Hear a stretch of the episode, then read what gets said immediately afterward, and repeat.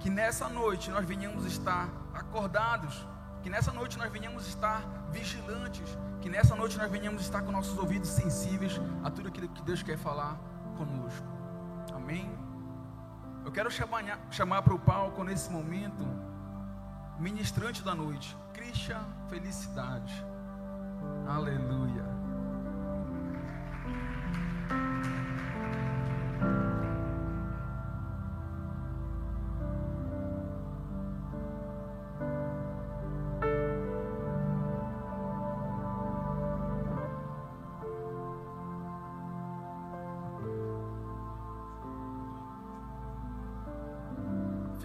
No seu lugar, em nome de Jesus.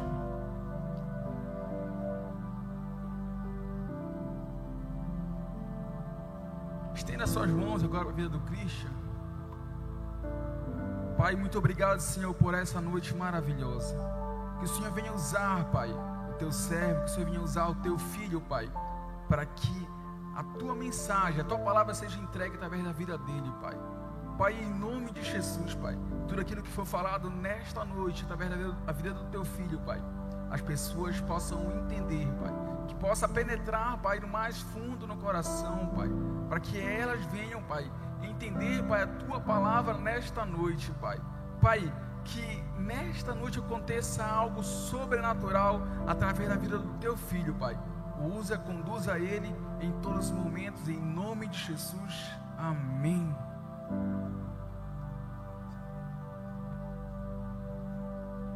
Queridos, quantos estão felizes, pode dizer glória a Deus aqui essa noite. Meu cumprimento com a paz do Senhor.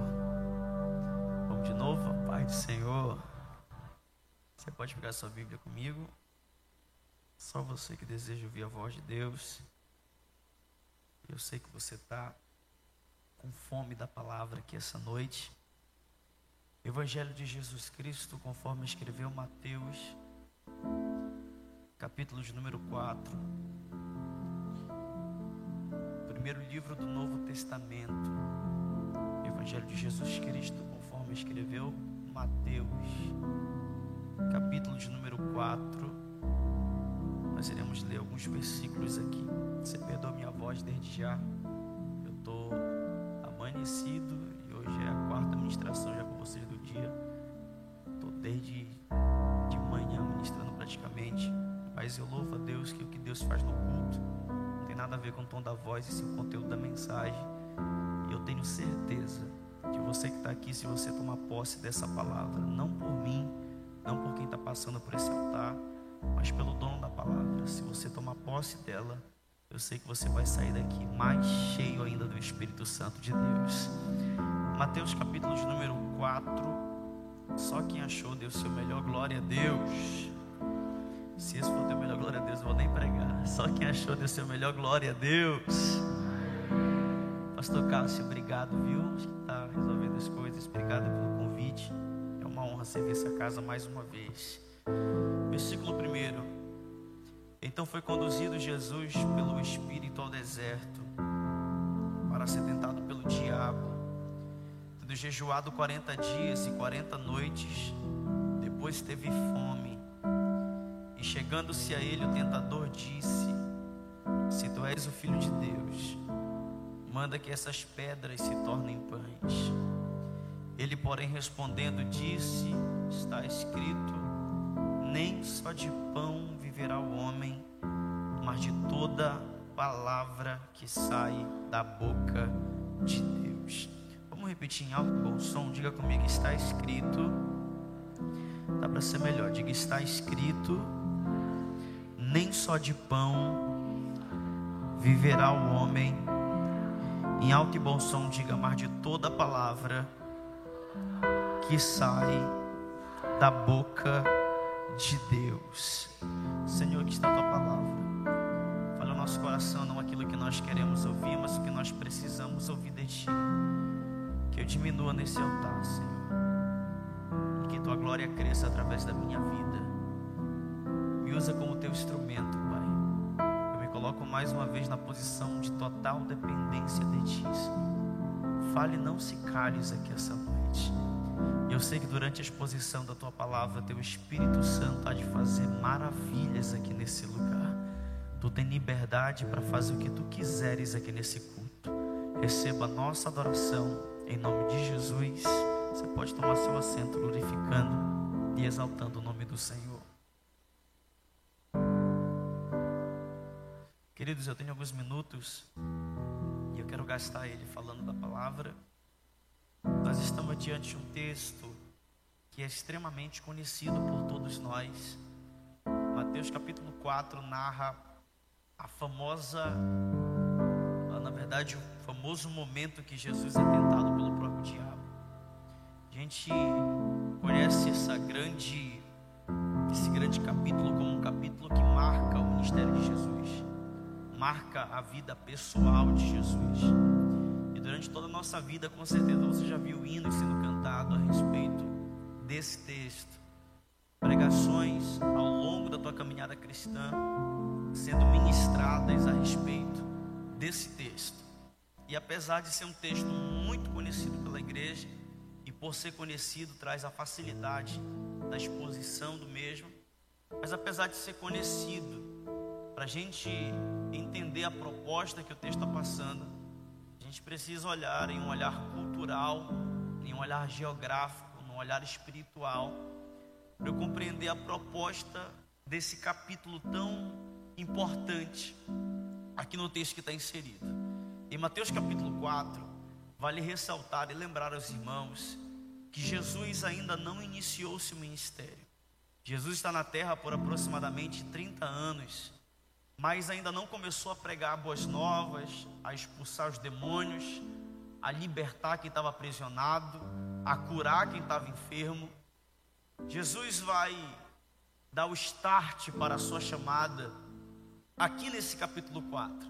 Pois no capítulo 4 é dividido em dois compêndios. Quantos compêndios eu disse?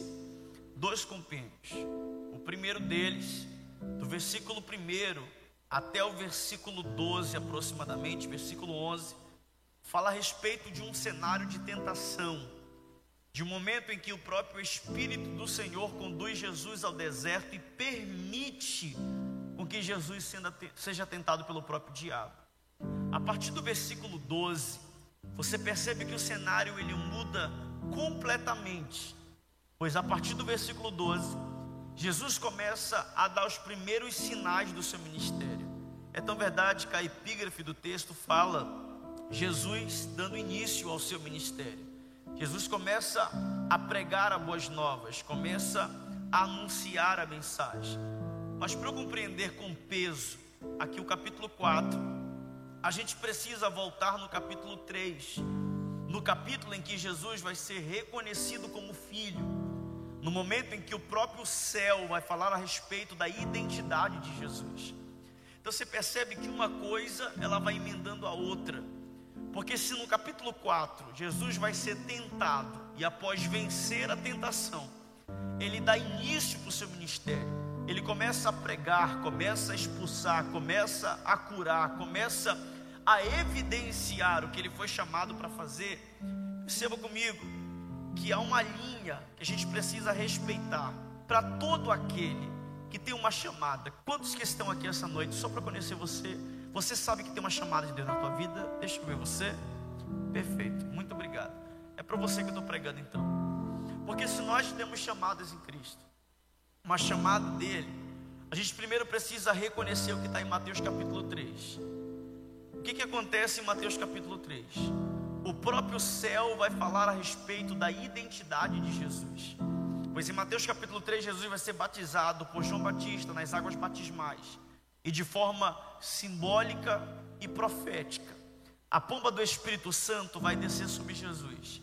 E lá no capítulo 3, versículo 17, a Bíblia diz que uma voz do céu vai ecoar e vai dizer: Este é o meu filho amado, em quem eu me comprazo, ou em outras traduções, a qual naquele eu tenho prazer, tenho prazer nele.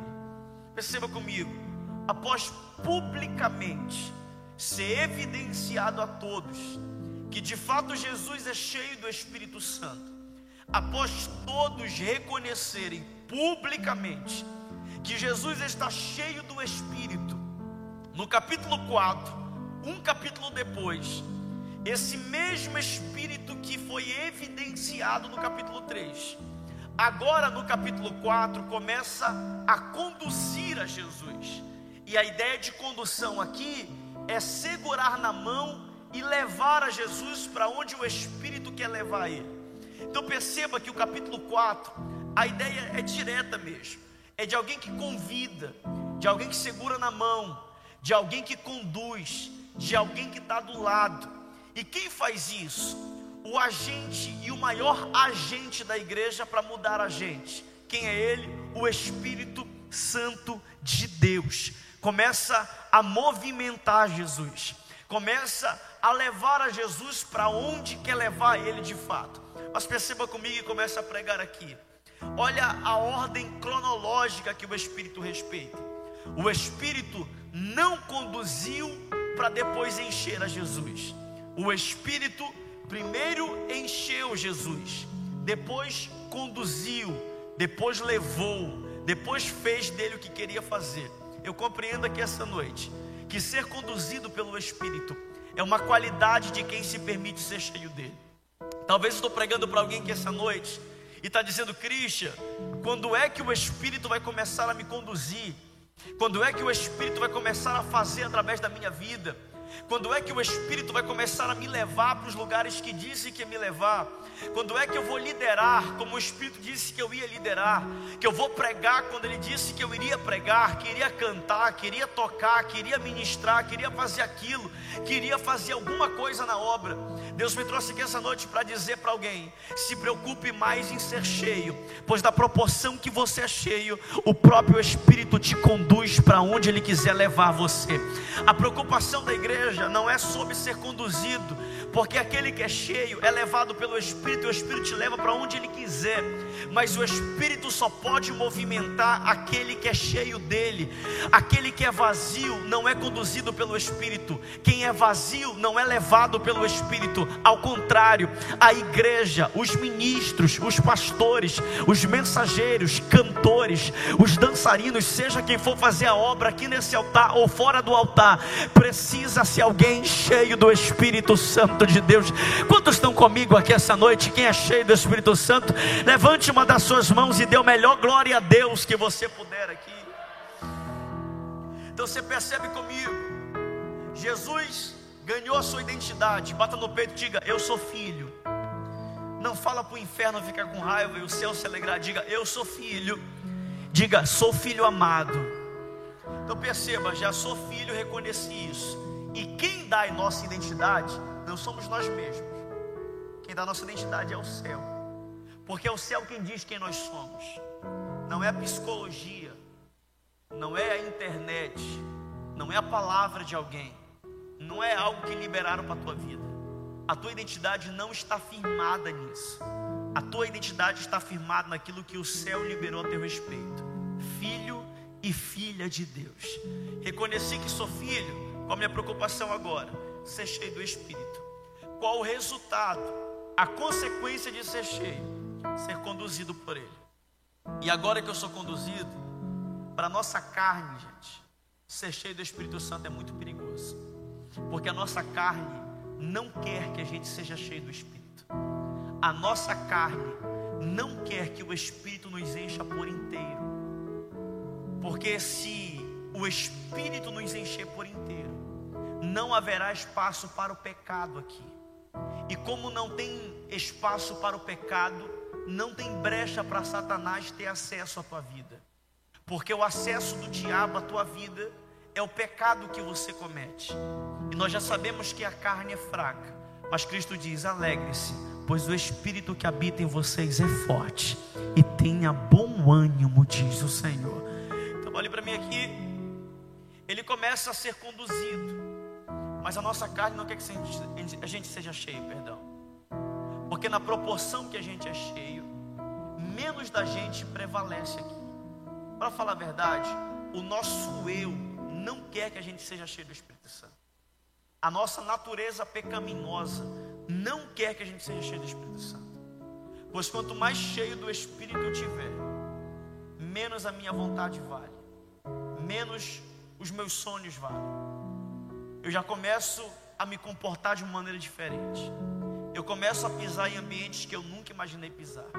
Eu começo a fazer coisas que nunca imaginei fazer. Eu admiro quando eu vejo pessoas cheias do Espírito Santo, algumas pessoas testemunham na nossa igreja. Dizem, tem empresários na nossa igreja que dizem, Cristian, eu não lavo uma louça na minha casa, eu não varro uma, um chão na minha casa. Mas aqui na igreja, eu varro a igreja com todo prazer. Eu lavo as louças que ficam na cantina com todo prazer. E eu olho e digo, cara, isso aí só pode ser o Espírito Santo de Deus na vida de alguém. Porque até aquilo que a gente não tem coragem de fazer como nós mesmos, o Espírito Santo pode fazer em nós e através de nós. Mas perceba comigo, agora que Jesus está sendo conduzido pelo Espírito, agora que o Espírito encheu Jesus, a liberdade ele tem por inteiro de conduzir Jesus para onde quiser conduzir. Mas a gente percebeu o texto, olha que o texto diz: que Jesus foi conduzido pelo Espírito ao deserto. Cá entre nós, gente, deserto não é um ambiente agradável. Deserto não é um ambiente que você olha e diz, cara, é o primeiro lugar que eu quero ir depois de ser cheio do Espírito Santo. Deserto é um local que a gente olha, a gente menospreza, a gente, na verdade, ora para sair do deserto, não para o Espírito nos colocar lá. Deserto, gente, é, é, tempo de prova. Se a gente for falar tanto no olhar espiritual, biológico, científico, o deserto não é atrativo. O solo não planta, não cresce, não amadurece, não frutifica.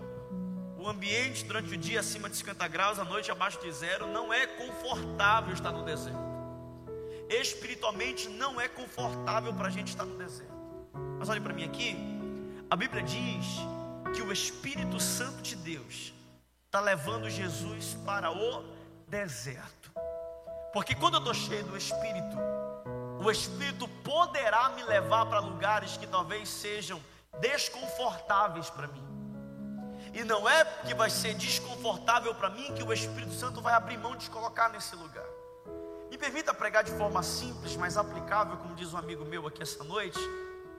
Perceba o que o texto está dizendo: que apesar de Cristo ser o próprio Deus, ser o Filho de Deus, de ter o poder de poder movimentar qualquer coisa lá, você não vê Jesus orando ao Espírito, dizendo: Espírito, me tira do deserto, me arranca do deserto porque imagina o quão contraditório seria.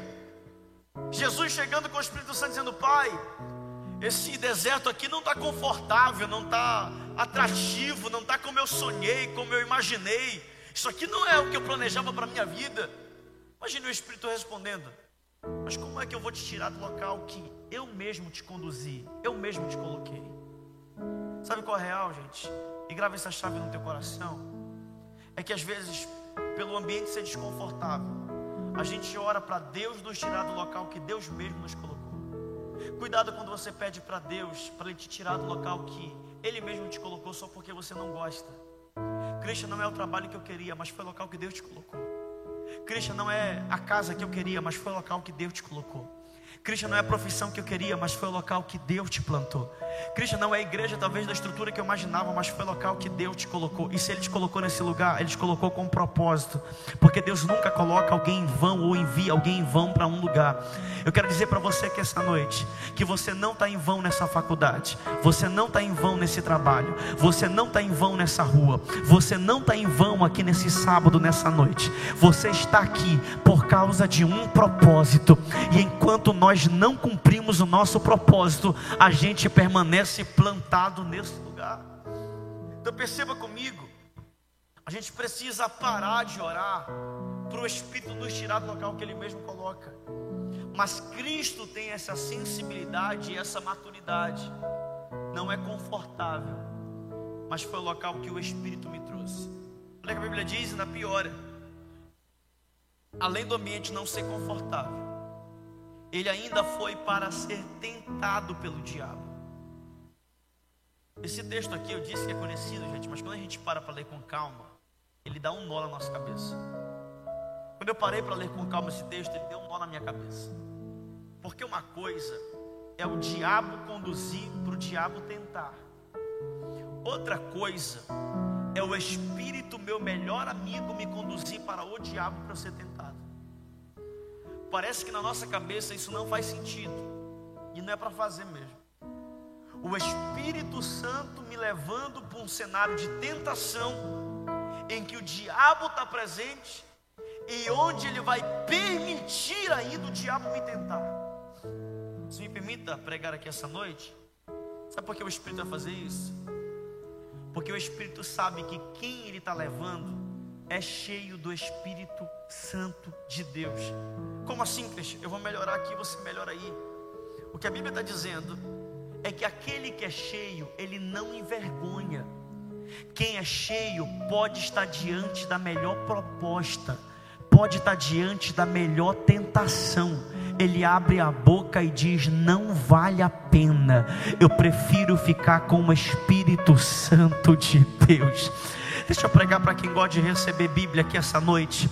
Durante a tua caminhada cristã aparecerão muitas tentações na tua caminhada. Tentações de dinheiro, tentações das emoções, tentações de portas, tentações de amizades, tentações de relacionamentos. Mas a minha oração permaneça firme no propósito, porque Deus vai te honrar lá na frente. Quantos estão tomando posse dessa palavra aqui essa noite? Que a gente permaneça firme no propósito. Bíblia diz que Jesus chega, está no deserto, para ser tentado pelo diabo. Mas olha o que o versículo 2 diz e move meu coração. Se tu não pegar isso aqui, eu vou parar agora, mas tu vai pegar, tá ligado, é bom de Bíblia. Então olha para mim aqui. Olha o que a Bíblia diz. Você me ajuda a pregar? Imagina comigo aqui. Jesus chega no deserto. O diabo é o tentador e o deserto é o território de tentação. Se o diabo é o tentador, o território de tentação é o deserto, aparentemente está tudo preparado para tentar Jesus. A única coisa que falta é Jesus chegar. Só que engraçado. Jesus chegou no primeiro dia no deserto e já era para o diabo tentar Jesus no primeiro dia. Mas para quem é bom de Bíblia e está comigo no culto, aqui vai pegar o que eu vou dizer. Olha que a Bíblia diz que por 40 dias e 40 noites, grave essa informação, o diabo não falou, não tocou, não operou, não agiu, não falou, não fez nada por 40 dias. Mesmo que aparentemente no contexto nós estamos inseridos aqui, o deserto seja o ambiente de comando do diabo. Christian, porque por 40 dias e 40 noites o diabo não consegue fazer nada com Jesus? Eu vou soltar e quem estiver no culto vai pegar isso aqui. Imagina só o primeiro dia, o diabo preparando a melhor tentação, chamando os mais perigosos para ir tentar Jesus. Aproxima de Jesus a Bíblia diz que Jesus está orando e jejuando. Eu imagino o diabo olhando e dizendo: Vamos ter que voltar outro dia. Segundo dia, aproxima de Jesus. Ele permanece de joelho dobrado, orando e jejuando. Aí o diabo tem que dar notícia de novo. Enquanto ele ora e jejua, ninguém toca, ninguém entra, ninguém fala, ninguém opera, ninguém manifesta. Eu vou para o terceiro dia até alguém pegar o que eu estou pregando aqui essa noite. Terceiro dia, primeira semana, segunda semana, o diabo visita todos os dias e tenta tentar Jesus. Mas enquanto Jesus está orando e jejuando, o diabo não tem poder para tocar, não tem poder para agir, não tem poder para operar, não tem poder para entrar. Só se você estiver comigo nesse culto, levante uma das suas mãos aos céus. Mas levanta com cara que quer receber algo de Deus aqui essa noite. Parece que não está a fim de receber, mas levante o mais alto que puder. E eu prego de boca aberta aqui nessa noite. Talvez aqui em Belém do Pará tem muitas tentações do diabo. Talvez hajam baladas, hajam festas, hajam amizades, hajam coisas desse mundo. Mas enquanto a igreja estiver orando e jejuando, o diabo não toca, não entra, não fala, não opera. Alguém toma posse dessa palavra aqui essa noite. O que eu estou dizendo para você essa noite, jovem, que se você tiver uma vida de oração e jejum com Deus, o diabo vai ter que bater em retirada da tua casa, porque a própria palavra diz: fuja da aparência do mal, e o próprio mal fugirá de vós. Nós precisamos de oração, porque a oração nos faz parecer com Cristo. Quanto mais eu oro, mais eu me torno. Eu preciso jejuar, pois já diz Luciano Subirá: o jejum é a fome de Deus. Quando você jejua, você está dizendo, Senhor, eu estou deixando a minha carne passar fome, porque eu estou com fome do teu espírito, eu estou com fome da tua palavra, eu estou com fome da tua presença. Eu acredito que aqui no QG há jovens, há uma juventude que tem fome da palavra, tem fome da presença, tem fome da graça de Deus aqui nesse lugar. Oh, aleluia. Enquanto Jesus orava e jejuava, o diabo não conseguiu tocar no Jesus. Só uma problemática. Após os 40 dias, a Bíblia diz: depois disto, teve fome. Você pode repetir comigo? Diga depois disso. Acho que você está dormindo, tomou açaí hoje não. Diga comigo, depois disso, teve fome. Bateu a fome, né? Depois disso teve fome. E muita atenção para cá, gente. Eu já estou caminhando para encerrar. Jesus tem identidade, está cheio, está conduzido, não caiu na proposta de Satanás, mas isso não impediu ele de sentir fome. Sentir fome revela a humanidade de Cristo. Sentir fome é um alerta que é recíproco do cérebro para o corpo, do corpo para o cérebro. Se alimente. Você está com falta de nutrientes. A resistência vai ficar baixa. Você vai ficar frágil a vírus e bactérias. Sentir fome é um alerta. Quando foi nutricionista, ela disse: Cristian, come de três em três horas para não sentir fome gente não come para se encher. Se algum nutricionista aqui me corrija se eu estiver errado. A gente não come para se encher. A gente come para não sentir fome. Está bem alimentado. De três em três horas. Eu não vim pregar aqui dizendo que falta algo em Jesus, porque não falta nada nele. Jesus é completo. É top, é um bom amigo. Mas estou dizendo para você que na humanidade dele, o seu humano, Jesus está sentindo fome. Quer sentir fome? Carência de alimento, carência de nutrientes. Sabe por que eu pedi a sua atenção? Christian, eu não peguei nada que você pregou durante esses 25 minutos aproximadamente. Se você não pegou nada e não entendeu nada, lembra da minha cara feia olhando para ti grave essa informação para sempre. Cuidado, porque o diabo conhece a tua carência. Pastor, esse é um assunto tão sério. É claro que é. Porque o diabo não vai brincar com a tua carência. Porque Jesus, para entrar na tua vida, ele precisa de uma porta. O diabo precisa de uma brecha. Jesus está orando e jejuando. A Bíblia diz que quando ele sente fome, aparece uma carência. Depois disso, aproximou-se o diabo de Jesus. Quando é que o diabo se aproxima? A carência, na falta. Tem gente que tem carência de dinheiro. Tem gente que tem carência de afeto. Tem gente que tem carência de abraço. Tem gente que tem carência de palavras. Tem gente que tem carência de tantas coisas. Cuidado com as tuas carências. Porque o diabo pode usar da tua carência para ter acesso à tua vida e acabar destruindo ou tentando destruir o projeto de Deus na tua vida. Quando ele vê essa brecha, quando ele vê a carência em Jesus, a falta do nutriente, o diabo se aproxima. Você me ajuda a pregar aqui? Jesus está com fome, sim ou sim? fácil, né? Agora me ajuda a pregar valendo.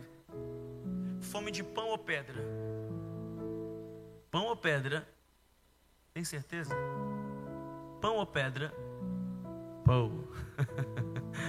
fome de pão, gente. Tem alguém que sente fome de pedra aqui? Hum, pedra cozida com açaí, uma delícia. Vem na frente que eu oro por tu agora, em nome de Jesus, pela libertação. Fome de. Ô, gente, tá falando pra dentro. Eu, eu sou chato mesmo. Fome de. É, eu sei que tu não está mais cansado do que eu, eu sei disso. Sei que tu trabalha muito, mas tu não está mais cansado do que eu. Então fica comigo aqui. Fome de pão. Mas por que eu estou pedindo para tu repetir tanto isso?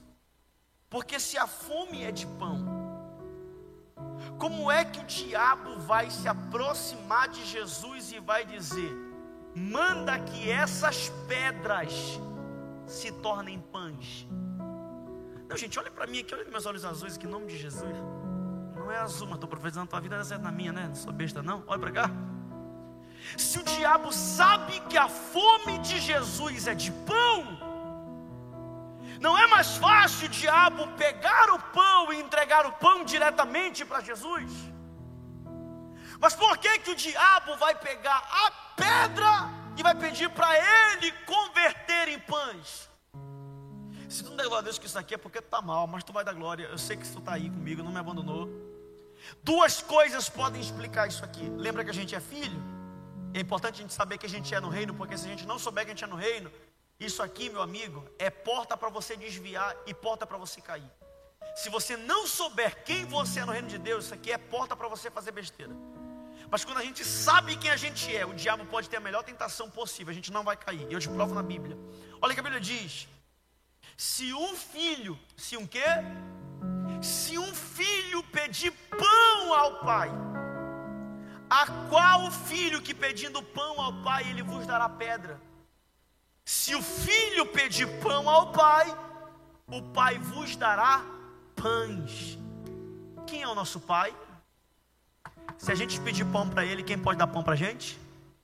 Então perceba comigo: se a gente pedir pão para o pai, o pai dá pão para a gente. Mas eu vou melhorar isso aqui. Que explica ainda melhor isso aqui é a cultura da Palestina antiga.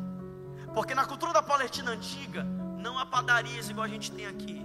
Acorda às seis da manhã, vai na padaria, compra aquele carequinha lá, meu amigo. Cinco reais de pães. Vem três, que tá caro, que é uma beleza. Eu me assustei um dia desse, meu amigo. Cinco reais antigamente, meu amigo, eu chegava bafeta, eu chegava, toma, me dê cinco reais. Eu vinha com uma sacolada. Hoje, cinco reais é cinco pães e olhe lá. Se ela te der um abraço ainda, que é muita coisa. Aí você pede o carequinha lá com a manteiga tourinho, coisa chique, café quentinho. Oh, maravilha, Deus vive, viu, gente? Olha pra cá. Não existe padarias na cultura da Palestina antiga. Se você quisesse pães, você tinha que produzir pães na sua casa.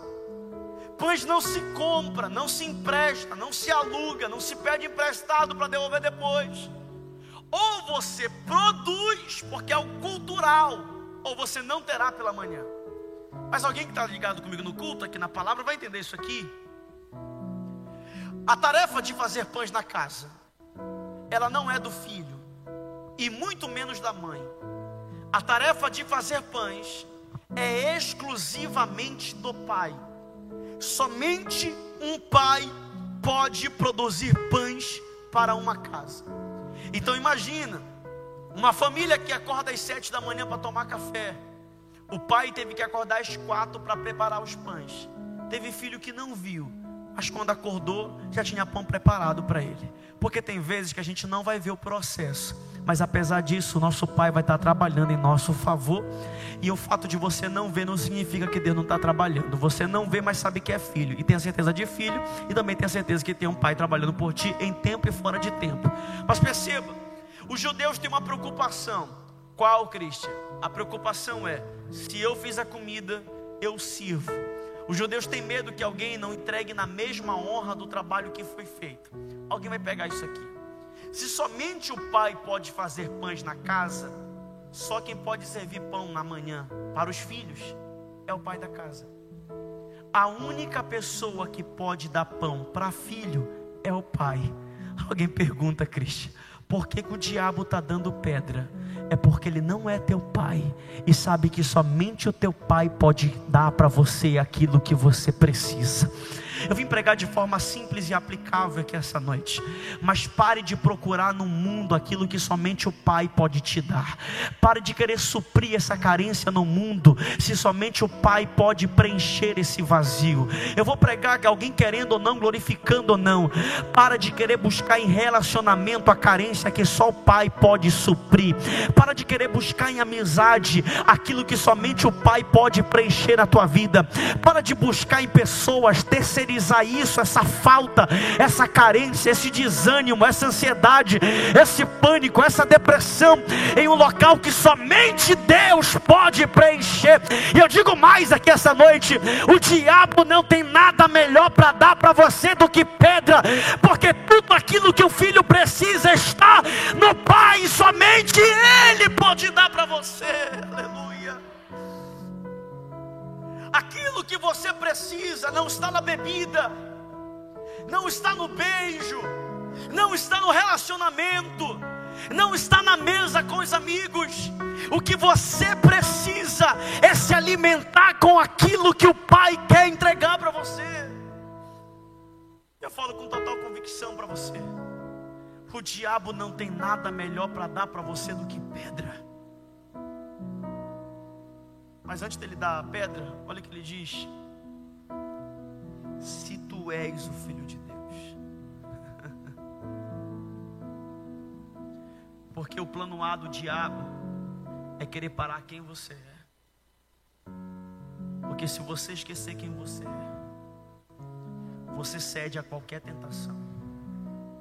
Se você esquecer que você é filho, tem gente que ouve, sai daqui dizendo: Ah, eu ouvi, eu sei, eu sou filho, sai daqui como se não tivesse um pai que governa.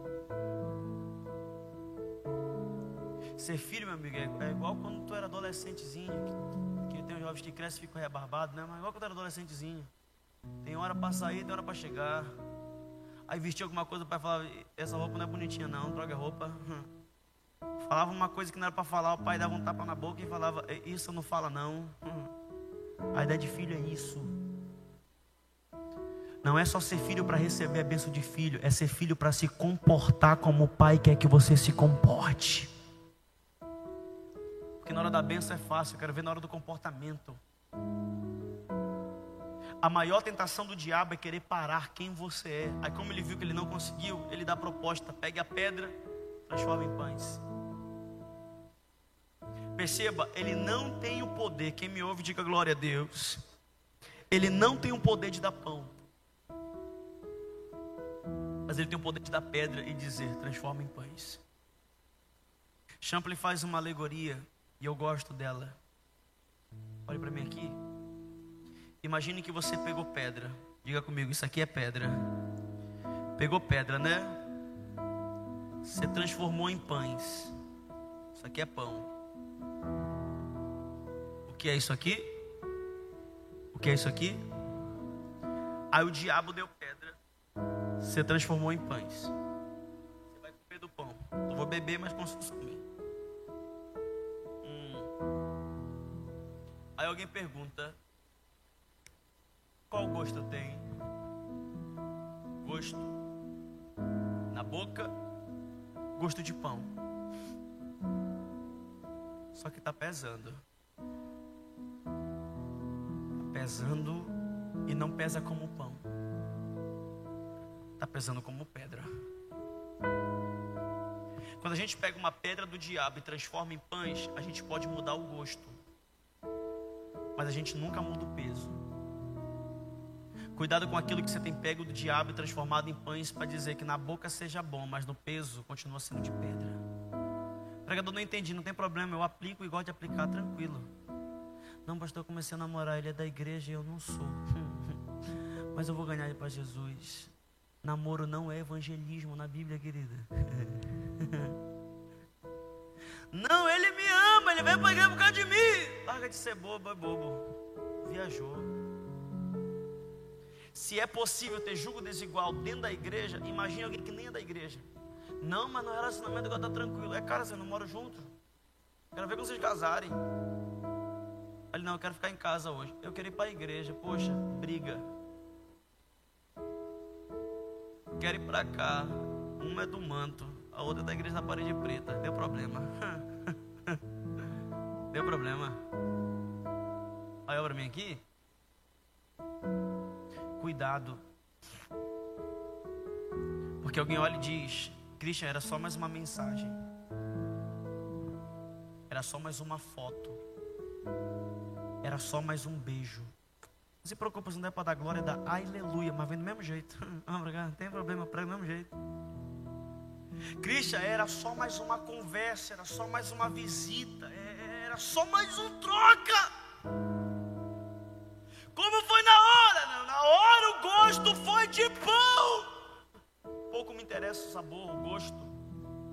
Eu quero saber qual foi o peso.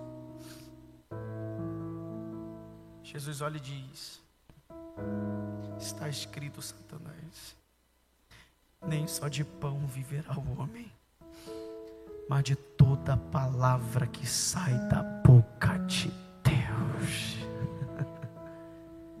Eu encerro aqui. Eu caminhei com você por cerca de quase meia hora, meia hora e alguns minutos, para te dar uma informação. Lembra que você tem chamada? Lembra que você tem um propósito diante de Deus? Sabe por que o diabo está te dando pedra para que na boca seja gosto de pão, mas o peso seja de pedra? Porque pedra de fato pesa. E lembra de onde você está? Está no deserto. Quando Jesus sai do deserto, ele vai para onde? Um cenário missionário. Start da sua missão. Início do seu propósito. E esse é o maior medo de Satanás. Que você não vença a sua tentação. É por isso que ele te enche de pedra. Aí você diz: sou incapaz. Já era para ter levantado há muito tempo, mas você diz: não consigo levantar, está pesando essa pedra. Não consigo cantar, está pesando essa pedra. Não consigo liderar, está pesando essa pedra. Não consigo fazer, está pesando essa pedra. Mas de uma certeza eu sei, essa noite é uma noite cirúrgica, onde Deus está arrancando pedra de dentro de você e está colocando pães novamente. Você pode levantar essa mão direita para o céu em nome de Jesus. Faz melhor, levante as duas mãos o mais alto que você puder. Eu sinto a graça, eu sinto a presença dele. A banda já me ajuda aqui na frente. Levante as duas mãos o mais alto que você puder e não perca isso aqui por nada. O Espírito de Deus te trouxe aqui essa noite para dizer para você: eu vim arrancar essa pedra de dentro de você. Eu vim arrancar o que impede você de viver uma chamada comigo. Eu vim arrancar aquilo que impede você de ter intimidade comigo. Eu vim arrancar aquilo que impede você de viver promessas comigo. E no lugar da pedra eu tô colocando pães. Você vai levantar dessa depressão. Você vai levantar dessa ansiedade. Você vai levantar dessa falta de perdão. Você vai se libertar desse pânico. Você vai levantar desse problema. Eu profetizo que esse pecado de estimação sai da tua vida hoje. Que essa brecha sai da tua vida hoje. E hoje você vai ser um jovem renovado pela graça, renovado pela presença. Só quem recebe o pão do Pai aqui essa noite, fica de pé comigo e dê um brado de glória a Deus aqui essa noite. Fica de pé comigo, feche seus olhos. Coloque a mão no seu coração, se você puder, aqui essa noite. Coloque a mão no seu coração e comece a adorar a Deus aqui nesse lugar. Se desprenda do teu amigo da direita, da esquerda e se ligue com os céus aqui essa noite. Cristo, eu nunca mais senti a presença. Eu estou sentindo algo diferente. Quero chorar. Chora nesse lugar. Cristo, eu quero levantar minhas mãos. Levanta sua mão para adorar. Cristo, eu quero prestar o melhor culto para Deus. Então faz isso aqui essa noite. Seja ministrado por esse louvor. Seja ministrado por essa palavra aqui essa noite.